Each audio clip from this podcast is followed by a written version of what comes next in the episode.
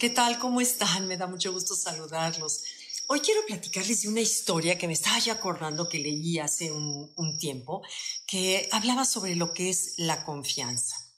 Una vez estaba un señor, un hombre de negocios, que estaba totalmente preocupado, con insomnio, no dormía porque ya no tenía las ventas que antes tenía, porque su negocio estaba por cerrarlo, tenía mil deudas encima de él, tarjetas de crédito que pagar, en fin, tenía el mundo encima en el aspecto de finanzas. Entonces un día decide irse a la banca de un parque a pensar cuáles iban a ser sus posibilidades, cuáles iban a ser sus opciones. Y entonces se sienta en el parque, pero pensando en todos los problemas que tenía, se tomó así la cabeza entre las manos y en eso pasa un señor grande y lo ve y le dice, oye, veo que tú tienes un problema. Si quieres, platícamelo. Se sentó en la banca junto a él en el parque. Él le cuenta que estaba verdaderamente angustiado por su negocio, que bla, bla, bla, que bla, bla, todos sus problemas financieros. Le dice, ¿sabes qué? Creo que yo te puedo ayudar. ¿Cómo te llamas? Entonces, él le da el nombre, él saca la chequera, le hace un cheque y le dice, mira, te voy a prestar este dinero, pero con la condición que en un año nos vemos aquí en este mismo lugar para que me lo pagues. ¿Te parece? Entonces, bien, el hombre se levanta, el hombre mayor se levanta y se va. Y de pronto abre el cheque. ¿Cuál fue su sorpresa? Que se da cuenta que eran 500 mil dólares y estaba firmado por un señor que se llama John D. Rockefeller. Entonces dijo, bueno, wow, esto fue un milagro de la vida, qué suerte la mía. Entonces, lo que hizo, decidió, es doblar el cheque y lo guardó en la caja fuerte. Pero con el solo saber que tenía ese cheque guardado, le dio fuerzas para renegociar eh, otra vez contratos y hacer ventas y le dio fuerzas para salir adelante y pagó sus deudas con, con, las ventas que hizo y de pronto en pocos meses su negocio estaba otra vez viento en popa y estaba en números verdes nuevamente. Entonces estaba feliz, eh, todo el año le fue muy bien y al año exacto cuando habían quedado, él está sentado en la misma banca y ve que aparece este señor John Rockefeller.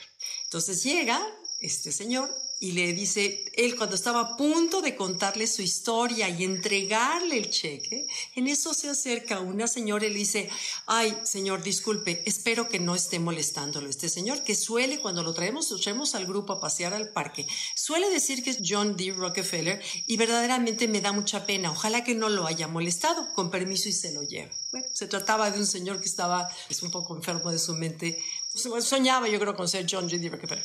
Entonces, esa historia de la confianza me, me, hace pensar cuántas veces nosotros mismos somos nuestro peor enemigo al a permitir que la duda entre en cualquier cosa que nosotros hacemos en la vida. Una vida sin confianza no es vida, estarás de acuerdo. Y necesitamos tener una confianza casi ciega ante lo que la vida nos depara, porque a ver, ¿quién nos garantiza que levantarnos en la mañana, despedir a nuestros hijos en la mañana que se van a la escuela, tomar un avión, manejar un coche, decir un sí acepto, ¿qué nos garantiza que nos va a ir bien? Realmente lo que la vida requiere es que tengamos confianza, pero para poder confiar en lo que la vida nos ofrece, en una oportunidad de negocio, en una amistad, en confiarle algo importante, el cuidado de nuestros hijos, a lo mejor a una gente que nos ayude. Se requiere de confianza. Tú imagínate que, cómo sería la vida de complicada si no tuviéramos esa confianza.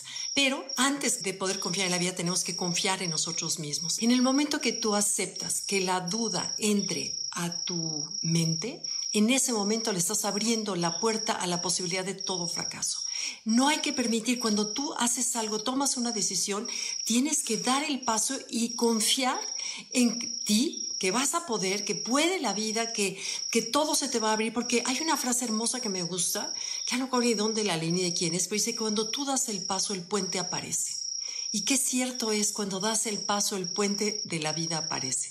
Entonces, tengamos confianza, porque además cuando alguien te lastima, cuando alguien traiciona tu confianza, la única salida, la única posibilidad es volver a confiar en la vida, porque si bien no podemos controlar lo que la vida nos depara, ni mucho menos a veces comprender por qué, lo único que nos toca es confiar con que en la sabiduría y la grandeza de la vida, que siempre nos tiene el camino, ese camino que es para nosotros y que finalmente uno agradece haber tenido esas experiencias, esas vivencias, ese aprendizaje, porque nunca sabemos cuándo eso que estamos aprendiendo en ese momento, esa manera de, enfrentarnos a nuestros miedos y a nosotros mismos, nos va a hacer más seguros de nosotros mismos, estamos confiando, ayuda a elevar nuestra confianza y abrirnos ese camino que solo nosotros podemos abrirnos. Entonces, eh, recordar este cuentito de de cómo esa confianza con solo saber que este señor tenía ese dinero fue lo que lo volvió otra vez a sacar adelante y nunca tuvo ese dinero.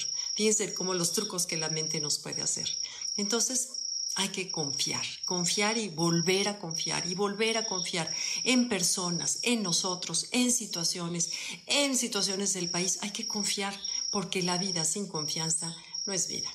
Gracias, les prometo leer todos sus comentarios. Gracias y les mando un abrazo a todos. Gracias, bye bye.